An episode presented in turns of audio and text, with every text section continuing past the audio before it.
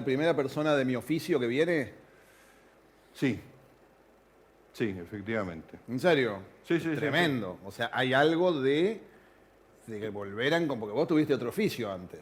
Yo tuve tres oficios o cuatro. Bueno, pero hubo uno con el que es el con el que yo te conocí. Claro, ese era el tercero de mi vida. Ese es el tercero, que era Sí. primero químico. Primero fui biólogo, Ah, después laburé en estadística, sí. después me hice crítico del cine. Primero en estadística, después crítico de cine. Sí, claro. Y después de Fue en paralelo el amante con el INDEC, digamos. Ah, no sabía eso. Claro. Y, y- y- y en paralelo también las patadas. ¿Qué patadas? No sé, ¿no hubo patadas en ambos casos? Yo A mí me dijeron que de los dos saliste con ¿Me patadas. echaron? ¿Que me echaron de...? ¿Con patadas? No, pero que vinieron a tirar una silla. Ah, no eso fue... Pero ya me había ido. En el INDEC. amante tiraban sillas antes. Claro, como le cuando era sillas crítico a- de cine antes te A tiraban los sillas. directores de cine le tirábamos silla. Y ellos a ustedes. Escúchame, eh, bueno, Sos el primer eh, cineasta. Opa, entonces hay algo de, de- de volver a los 17, de, de Ah. volver a ver, porque digo, durante mucho tiempo el cine fue muy importante. Sí, para mí. Sí, claro. Te estoy haciendo yo la Sí, entrevista a sí, vos, no me, si parece que, me parece muy original. me, me- me interesa. Así que Durante bueno. mucho tiempo lo fue, después lo fue de otra manera. Yo fui cambiando de profesión. ¿Pero te sigue 20 interesando el cine? Más, Más o o menos. menos. ¿Te, quedó como una resistencia. Me quedó Como como un como fastidio. Claro. Un fastidio. digamos. Hay, hay un mundo ahí este, al cual vos pertenecés, pero no, no- no es personal, digamos. ¿no? Ese mundo Como me- una especie de co- como, como, como dolor. No, como que no pertenezco. Y que además, no solo eso, sino que siempre me hicieron sentir que no pertenecía. ¿no? Entonces, eh, como ¿En serio? ¿Sentís eso? Sí, y al final les di la razón. ¿Saben qué? Tenían razón. Hubo un ¿no? momento que no.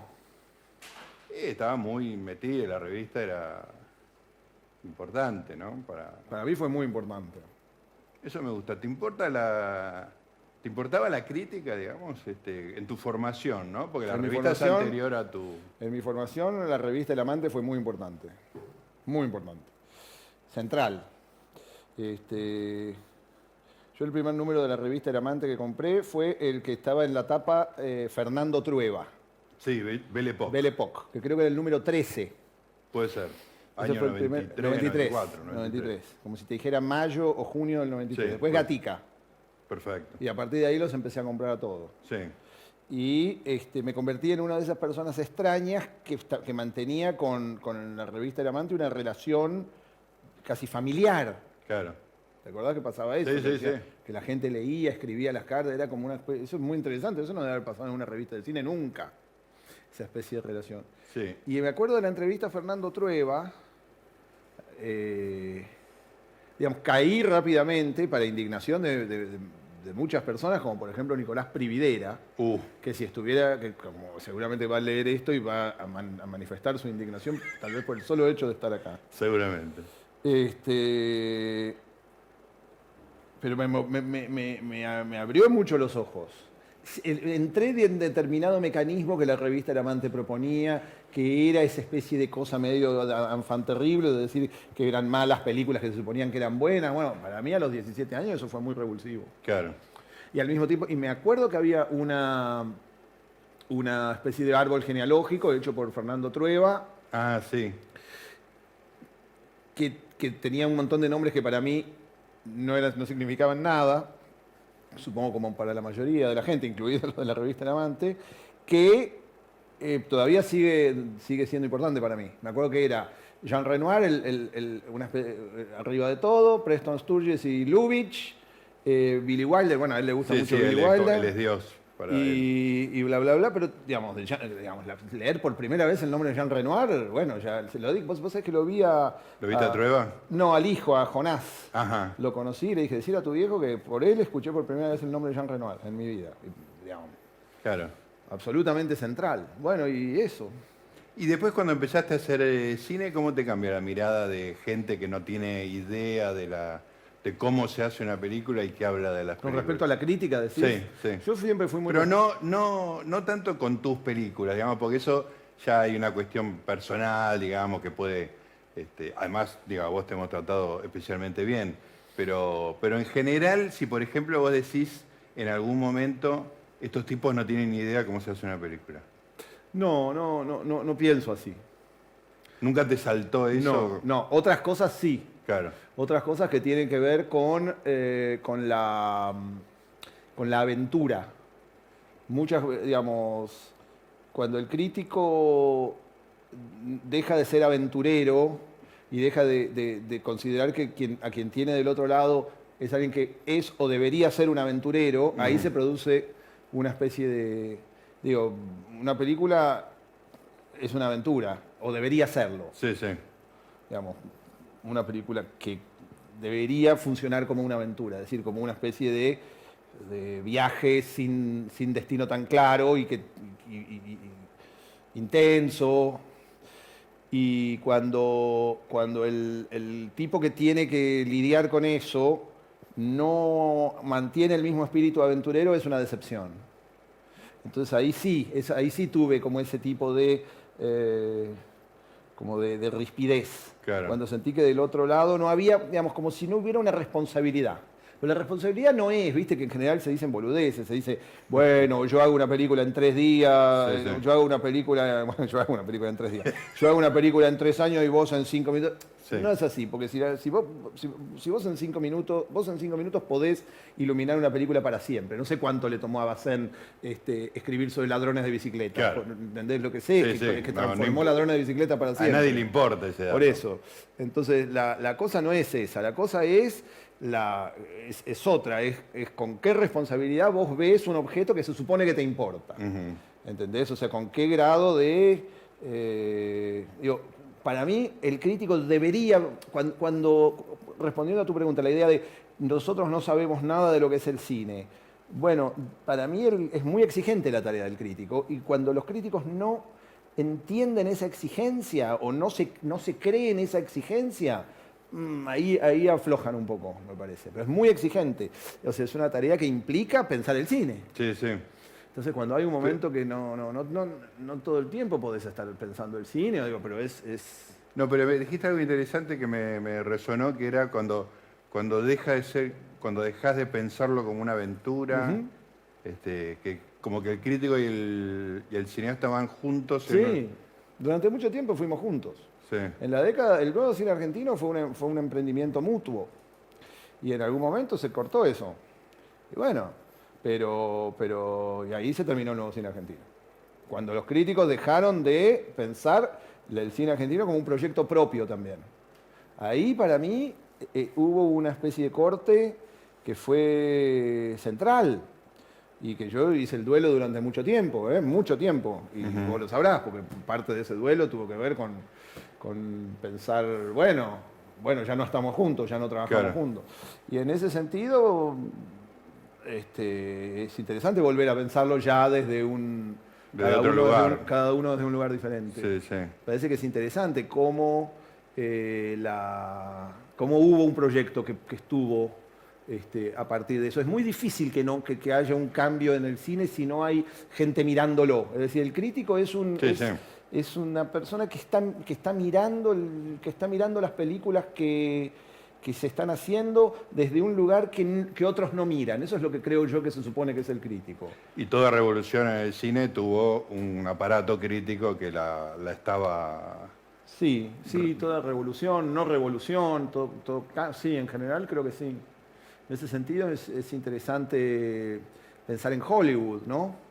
Hollywood siempre funciona de otra manera, pero bueno, sí, digamos, cada cinematografía nacional, cada, como verás, te estoy tratando de objetar la palabra revolución. Este, este, sí, creo que sí, sobre todo la, la, Nouvelle Vague. Ahí hay una cosa que, nace y no termina más. Sí, eso es como lo, paradigmático, ¿no? Pero, pero, de ahí se desprenden experiencias en, bueno, pero vos fíjate, todos lados. Vos fíjate que pasan cosas raras, por ejemplo. A ver que son como tics críticos que se vuelven enojosos, ¿no? Y creo que de eso ustedes, tal vez Quintín un poco, pero de eso ustedes no se los puede acusar. Que es la, digamos, por ejemplo, todo el mundo sabe que, por ejemplo, hablábamos de renovar, todo el mundo sabe que, eh, que le fue mal a la regla del juego. Sí. Todo el mundo sabe que hubo películas que, que fueron completamente, eh, que, que hoy forman parte del, de- de- del canon indiscutible y que fueron despreciadas por la crítica. Quiero decir, todo el mundo sabe también que Mané fue rechazado de, de- Sí. del, de la sal- del Salón Nacional. Bueno, eso lleva al crítico a una especie de, de alarma en donde su principal, eh, a veces, ¿no? no siempre, su principal ocurrencia, o sea, su principal preocupación es no ser el sonso que no ve la obra. Entonces termina para eso Levantando todo. Claro, o, o no, o fijándose o apostando Claro. a, a- a payasadas, ¿entendés? Claro. Como diciendo, no, que no voy a ser yo el que se me pasa. Entonces, por ejemplo, hay una relación interesante con la técnica.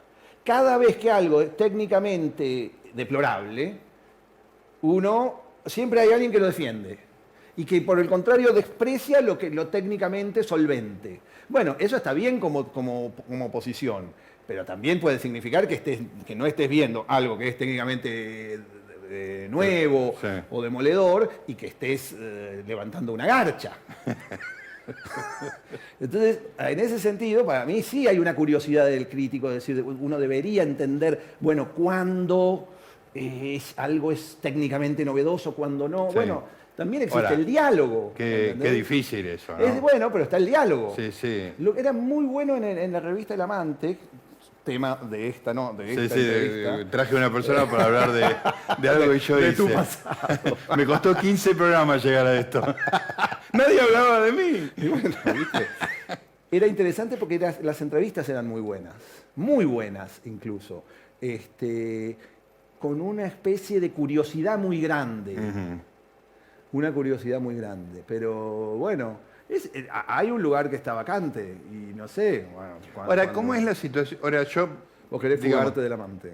No, no, porque ya está, qué sé yo. este, Yo estoy orgulloso y, me siento bien de las cosas que vos decís, pero tampoco me parece este, que sea tan interesante por ahí para, Para el público. Para el gran público que nos está escuchando. Hablemos de las cosas que sí son interesantes para el gran público. No, pero, digamos, a lo largo de estos años, digamos, desde que yo te conocí, que vos irrumpiste, nosotros te acompañamos, Sí. digamos, todo eso, Ajá.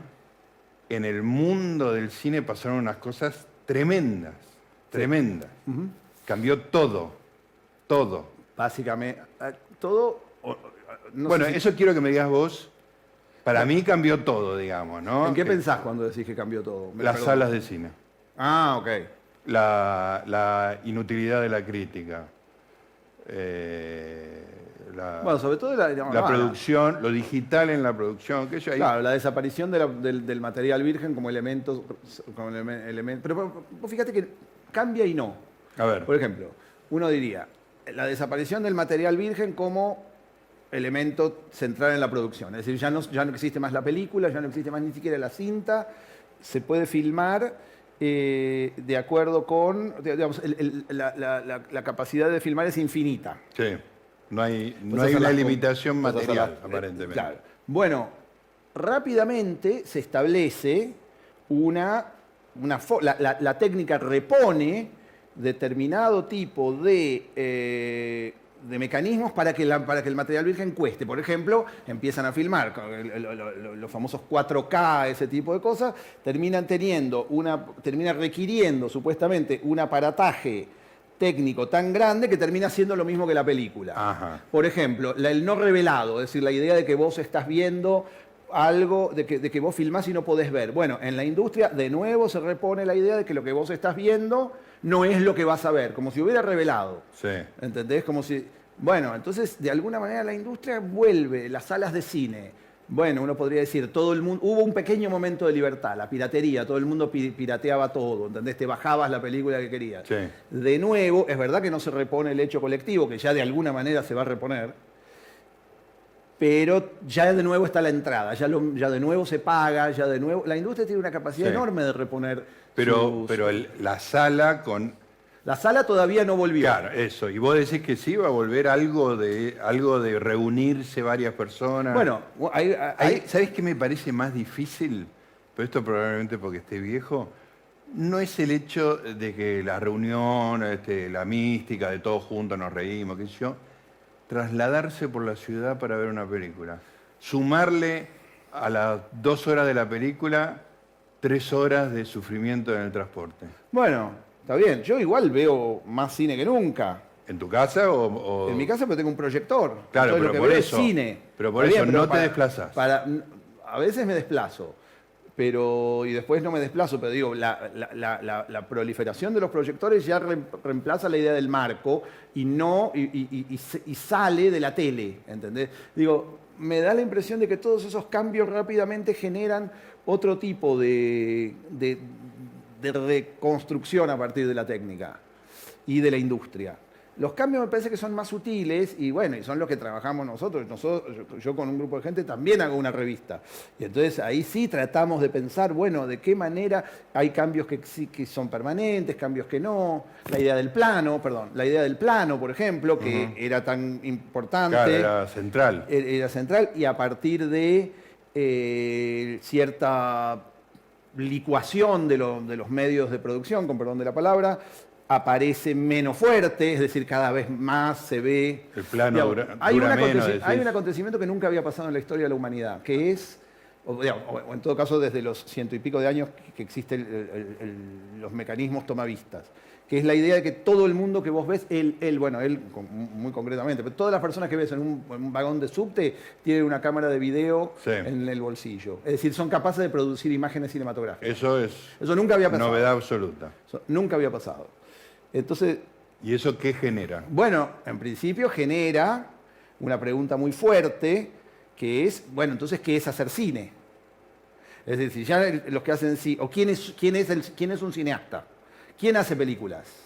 Bueno, si el que hace, dado que todo el mundo produce imágenes, ¿cuál es la diferencia entre todos los que producen imágenes? Digamos, hay una fa- famosa frase en, la- en una cierta, no, en, en la política de los autores o en uno de esos, es cuando habla de Abel Gans, creo que Truffaut o, o Bazin, no sé, alguno de los dos, dice, si le diéramos una cámara a todas las personas que están afuera de un estadio de fútbol, solo Abel Gans haría cine, solo Abel Gans produciría una... Bueno, Es- es un- Esa situación ahora existe. Ahora esa situación existe. Hay que ver si, si- si es cierto, pero ahora este, no hace falta darle a nadie nada. Solo, el cineasta eh, quiere o, o- o es capaz de producir la imagen cinematográfica. Sí. Hay que ver entonces por qué. Bueno, una pregunta es querer hacer cine, que es algo que la mayoría de los que están con la cosa no tienen nin- ninguna idea. Se nota mucho, por ejemplo, cuando ves, hoy fui a la, a la entrega de, a un acto de, un- de- de- de mi hijo. Tuve un Sí. hijo, ¿sabías? Sí, sí, claro. Bueno, y entonces, ¿En qué? en sexto, no, primer, primer grado, primer grado. de seis años, sí. Qué lindo. Y entonces de pronto vi que por, que por, el, por el Instagram, es decir, por la influencia del Instagram, todo estaba filmado verticalmente. Vertical, sí, sí. Lo cual es bastante raro porque todo el mundo sabe que la pantalla, eh, con eso no pasa, por ejemplo, ¿entendés? Sí. Ahí cada vez algo Sí, que, sí. No, para mí es así. Para mí la- la- el cambio que hizo Instagram de, de esto a esto fue como un shock Bueno, pero sobre todo, pero el shock es sobre todo cuando la cámara sigue filmando, digamos, la pantalla sigue siendo, Ah, sigue siendo te- tenés que poner dos listones negros. ten- tenés- sí, tenés un, un espacio muerto. Claro. Bueno, ahí uno piensa, eso no están haciendo cine, porque no les importa el espacio, eh, digamos. Claro. El que hace cine, na- naturalmente, si filma, le importa, apar- aparece cierta idea de composición. Bueno, ahí ya hay una diferencia. Si alguien a, a- a paisa, no digo que esté haciendo cine, pero hay una preocupación por la imagen. Ya- ya está El un paso otro más quiere, adelante. O le, o- o le importa un carajo, o está queriendo subir a Instagram, lo cual no es el cine. Si algo de lo que estamos seguros que Instagram no es el cine, es otra cosa. ¿Qué es el cine? Bueno, Instagram no. Ahí habría que ponerle- Ya vamos ponerle tachando. a- a- a- en el libro de Bacén habría que poner una cosa que dijera. No, ¿Qué Instagram es el no. cine? Sí, Además de no ser Instagram, y arranca el artículo de Bazán. Bueno, por eso hay muchas cosas, este, me parece que cambian, pero todo el tiempo es, es, es interesante seguir eso, ¿entendés? En ese sentido, es, es verdad lo que vos decís de que hay una, una especie de, de- de pasión que, que para mí se acrecienta con el tiempo, ¿entendés? Lejos de, de, de deshacerse, lejos de- A mí me interesa cada vez más, el cine me interesa cada vez más. Entonces eso es algo raro, ¿no? No. Sí, qué sé yo, no sé si es común que, que a medida que, que vas teniendo un oficio, que ya te vas... Claro, que no lo estandarizás en- que no- que no, en como sí. una profesión, digamos. Digo, de pronto hoy estaba cansado, ¿viste? Decía, no sé qué, me siento acá y empiezo a hablar con vos y me divierto, me divierte Claro. pensar en eso. Claro. Entonces hay algo de eso que es eh, bonito, qué sé yo, cansador, pero, pero, pero muy atractivo. ¿Y qué, ¿Y qué pasa con la conversación pública? Porque eso era una cosa que en la década del 90, cuando estábamos, digamos, y vos irrumpías, y principios de los 2000, había una conversación pública. Ahora Menos. me parece que, que se da de una manera que a uno le cuesta más, este, o sea, hay más conversación pública que nunca, pero, pero es de, una, de un tipo que es muy difícil de relacionarlo con el- Oh. la crítica, la, la influencia de la crítica, que...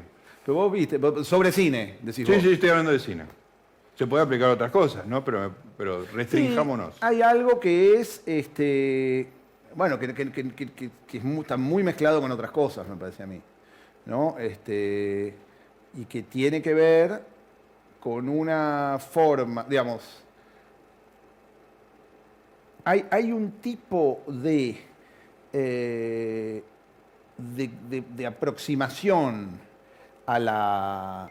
al- me está sonando el- el celular, perdón No pasa nada.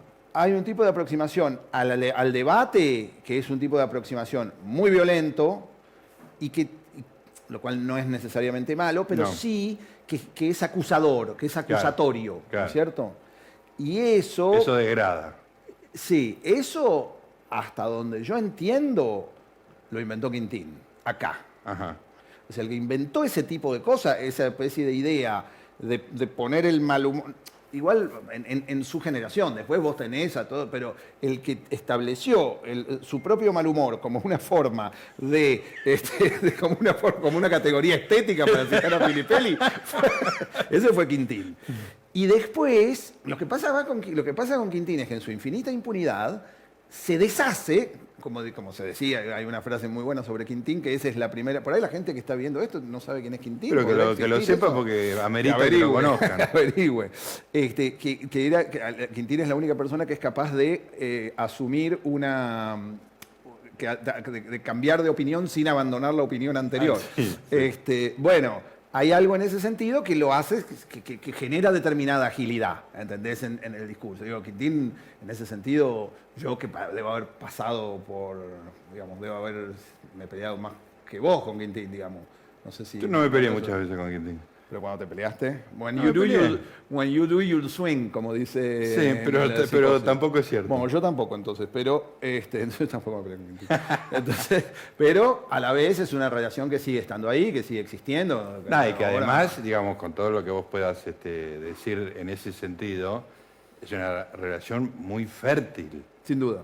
Sí, es sí. una, es, digo, lo, lo que él eh, liberó, digamos, para pensar a toda la gente que estábamos cerca de él y la gente que lo leyó. Yo no he visto un caso igual en Argentina, ¿eh? Bueno, Filipelli. Bueno, ahí tenés. Filipelli, sin duda alguna, para mí. Filipelli en ese sentido es, es- es alguien que, que llevó mucha libertad, me parece a mí. Dentro de una persona de, de- de opiniones fuertísimas. Sí, sí, no- ¿eh? no menos. Fuertes y, y- No, bueno, la diferencia con Quintín es que él no cambia de opinión. Sí. Entonces, pero digo, una persona, bueno, sí, es, es alguien de una, de una gran generosidad.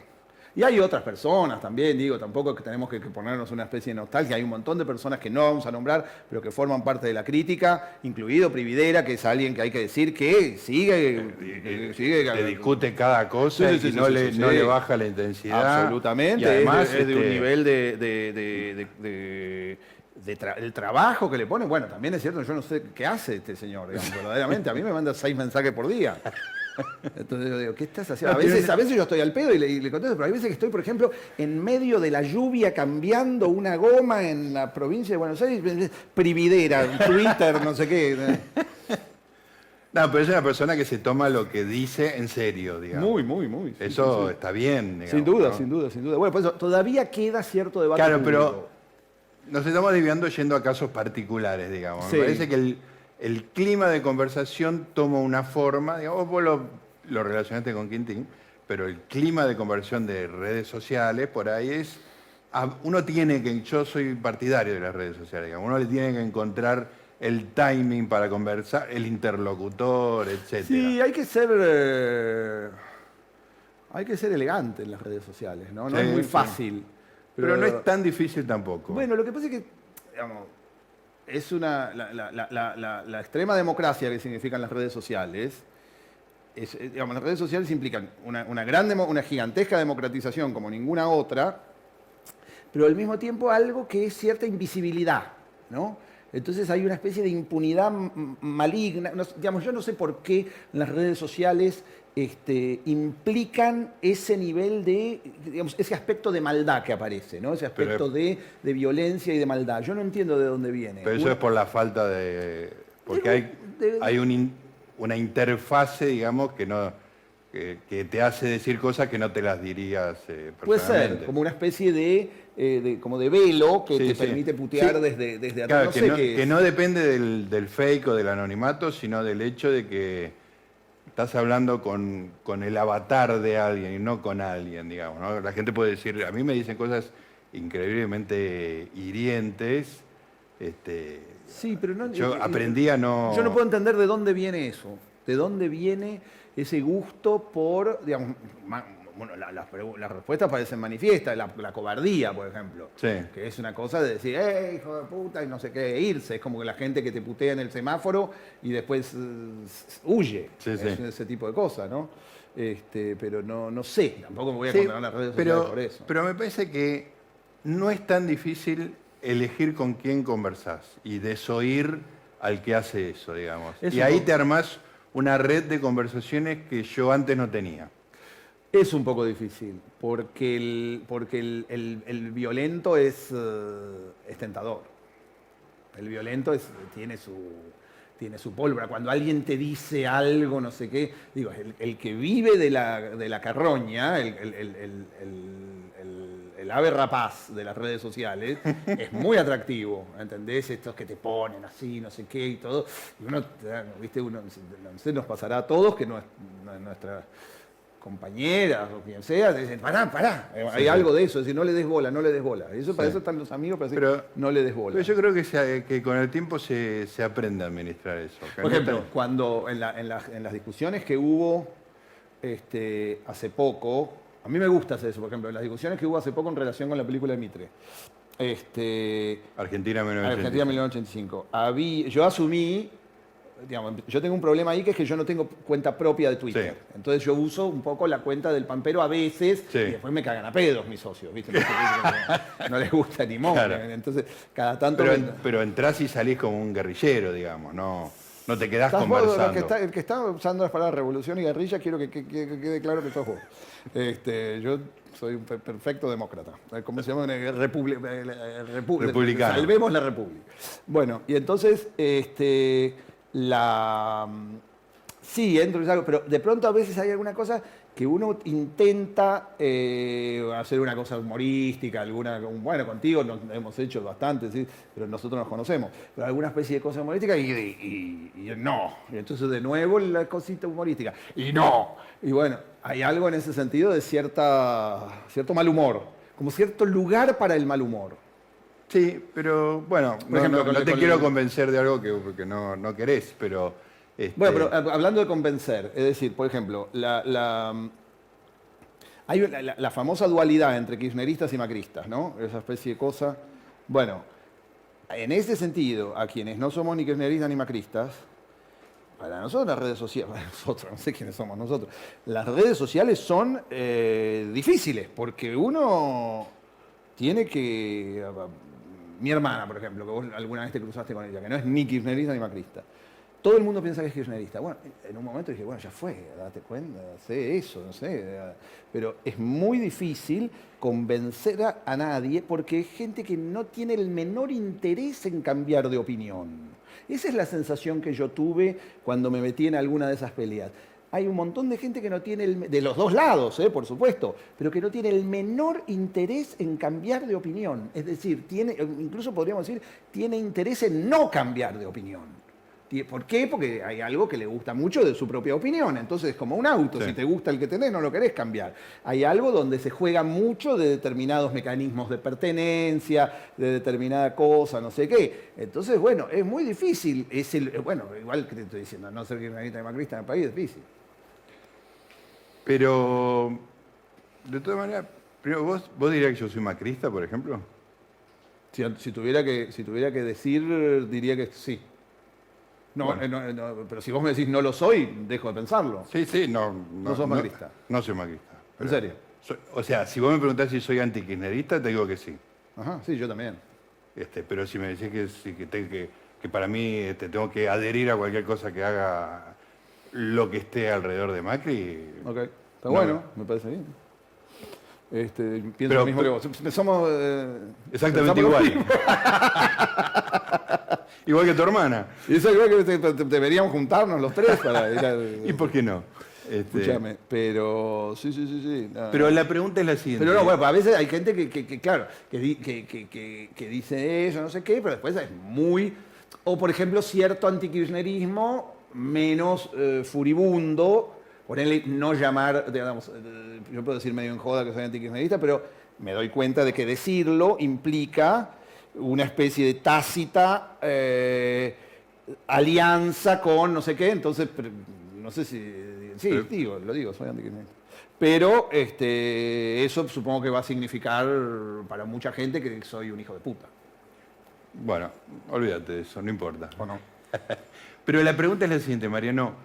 ¿Qué te hace suponer, si es que lo supones? soy- Para, déjame terminar la No, no, pregunta. no me dejaste terminar la pregunta, Marianita. Hasta, ahora te dejé terminar toda. Sí, decime. ¿Qué te hace suponer, si es que te lo hace suponer, que, que la gente en las redes tiene todas esas características y que no las tiene en la vida? Nada, nada, nada, Ah. nada, nada. O sea, que por ahí las redes lo que están haciendo es mi amigo, descorrer un velo. mi amigo Donoso dijo una vez una frase que no se me olvidó, que dice, vos lo conociste a Donoso, dice, ¿Donoso la- el las sanjuanino? redes, ¿eh? ¿Sanjuanino? Sí. Genio. Las redes sociales son eh, aquello que demuestra que la mayoría de la gente es una hija de puta y que, que- que to- la mayoría de las personas son pelotudos e hijos de puta. Sí, lo dijo él, que es muy una persona muy dulce.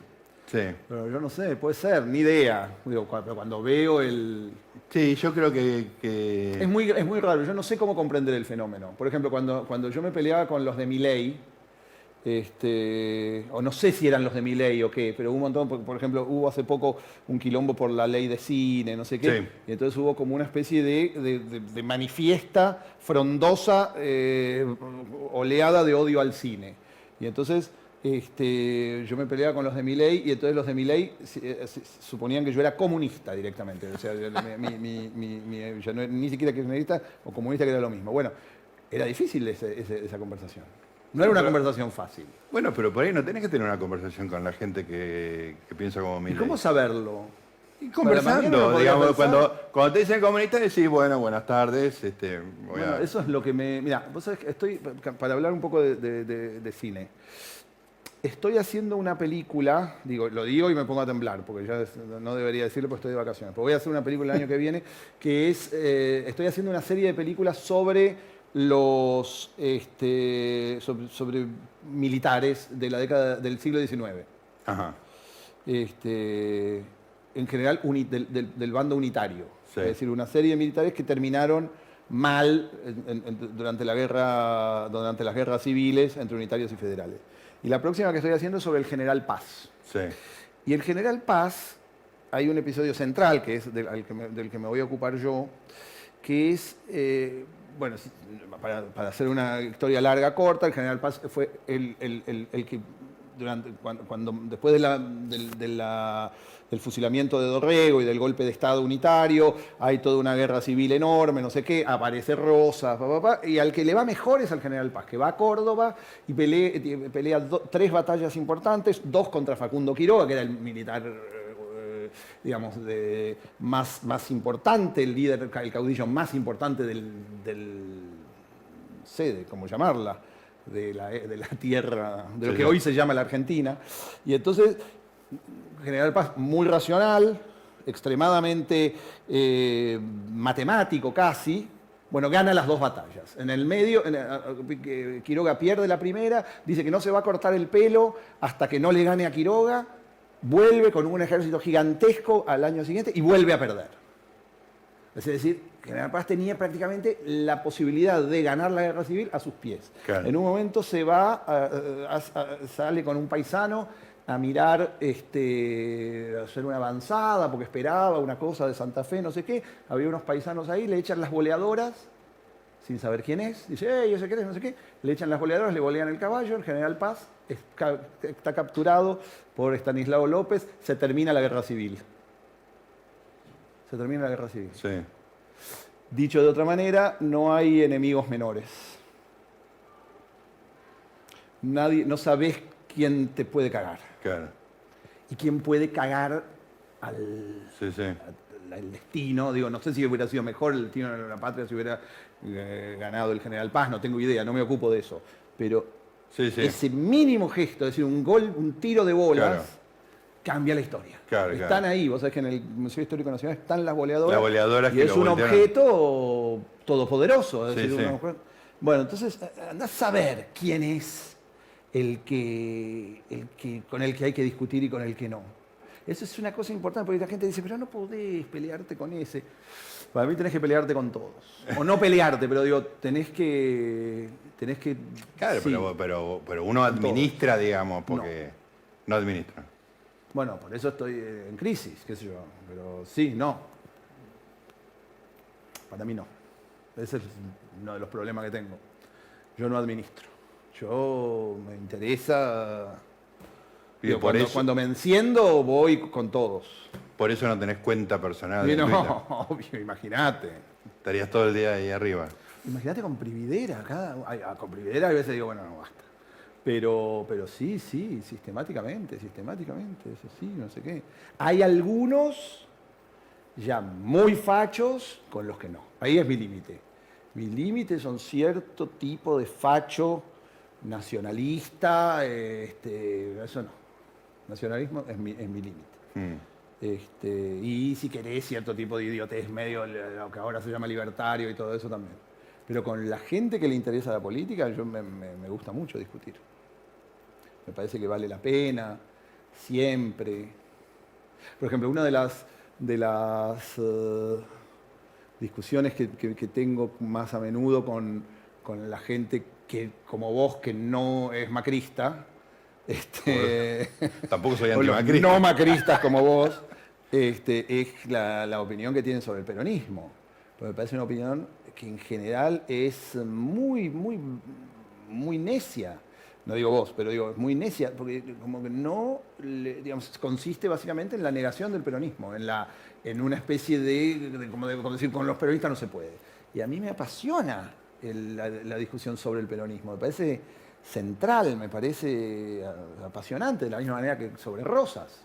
Por eso estoy haciendo las películas sobre los unitarios, porque me parecen temas que me, me- me- me encienden mucho también. Entonces, bueno, mi gran discusión en general con los no macristas como vos es su opinión sobre el peronismo. Me parece que es eh, medio facilonga. No, hice una película ahora, por ahí, la po- podés, por ahí podés volver al cine yendo a ver esa película. ¿Qué que película? toca un poco, se llama Clorindo Testa. Ajá. Y- Y, es sobre Clorindo Testa. Bueno, más o menos, no, no- no del todo. Solo tiene el título. No, no solo, pero un poco. Y hay un episodio ahí que habla, que discute también sobre cómo piensan algunos gorilas sobre el peronismo y todo eso. Te va a divertir. Te voy a invitar a verla. ¿Y de quién es la película? ¿Mariano llegas? Ah, hiciste una película Sí, sobre... sí, la dirigí. Sí. Ajá. Aparece mi viejo. Interesante. Va, me parece, obvio, me parece Sí. interesante, le hice yo. Pero venía a verla, venía a verla, me interesa tu, tu opinión. Hay que desplazarse por la ciudad. Probablemente. Dificulta las Desplazate cosas. por la ciudad, hermano. Aprende a manejar. O que decirle a tu mujer que te lleve. O pedite un Cabify, ya que te gusta toda la cosa moderna. Pero eso es desplazarse, no, no. Bueno, Yo lo que bueno. no quiero es desplazarme justamente. Bueno, te vemos después. Bueno, te pido por favor.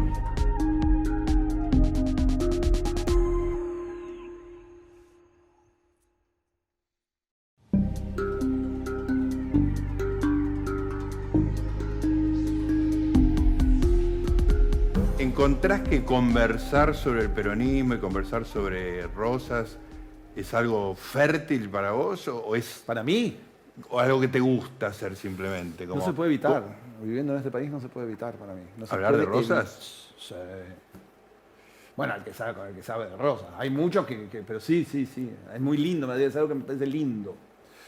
¿Entendés? La misma crítica se le puede hacer a los peronistas, ¿eh? me parece, que no les interesa el peronismo. No les interesa. Y me parece que la mayoría no. No les interesa un carajo el peronismo. La gente que está por ahí, que ya eh, no sé qué, que hace así en la cosa, para mí el peronismo no les interesa, no les interesa para nada.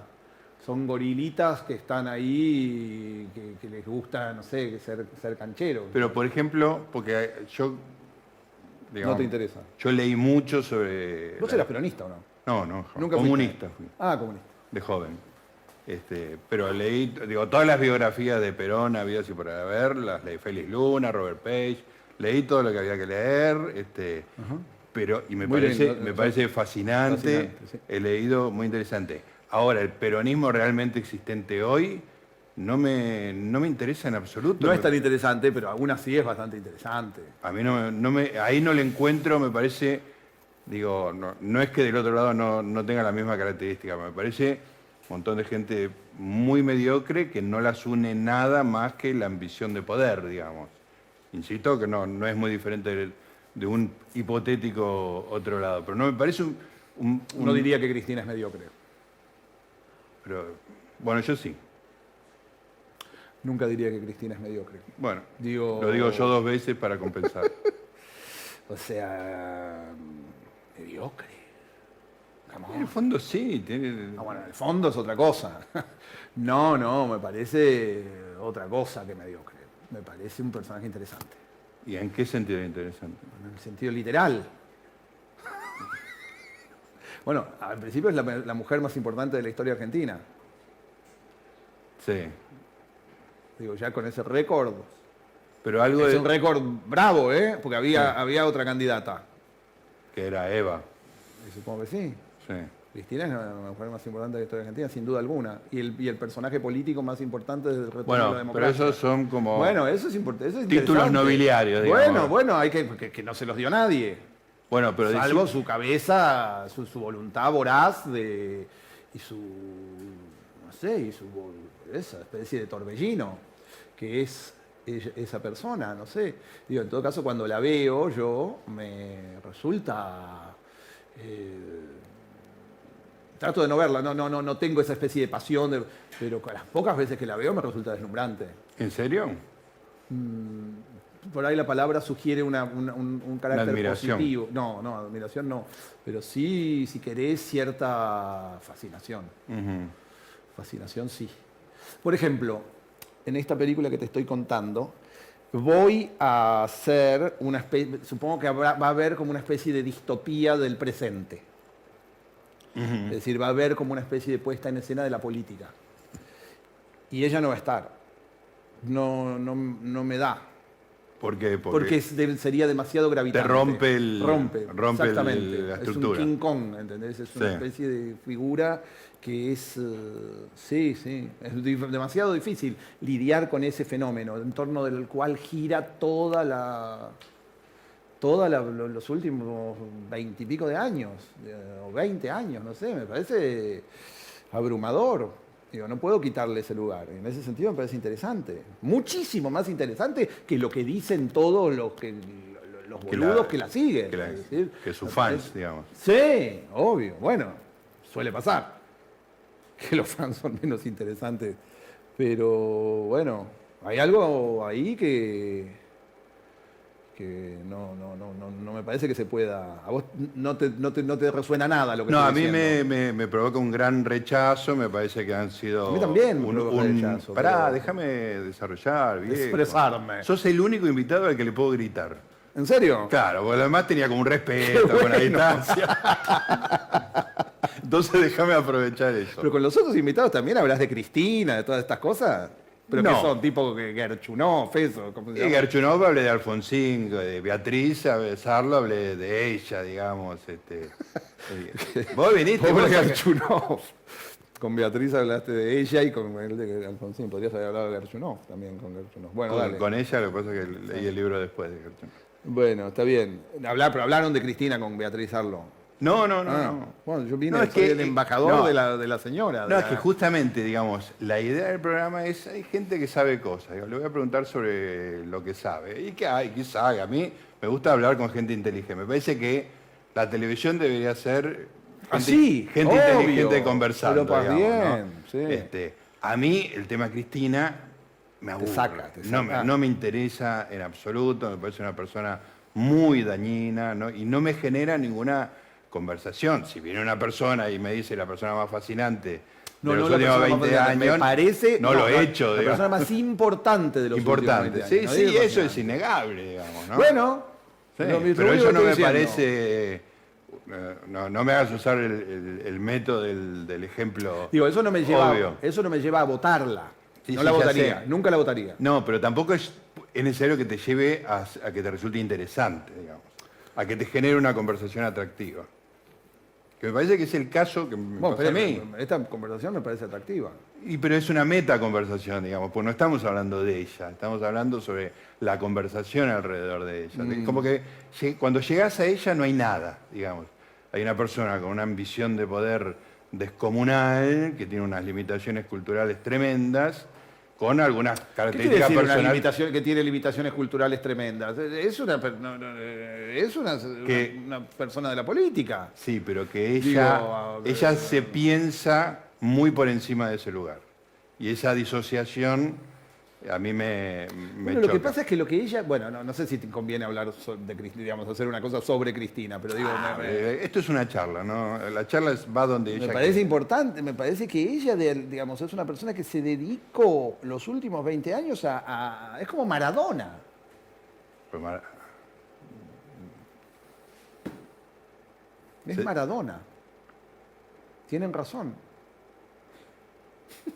¿En qué sentido sería Maradona? Porque vos podés decir los dos son muy importantes. Una especie de Pero personaje uno que fue- está ahí, que, que tiene esa habilidad para, para, ir y para crear ficción.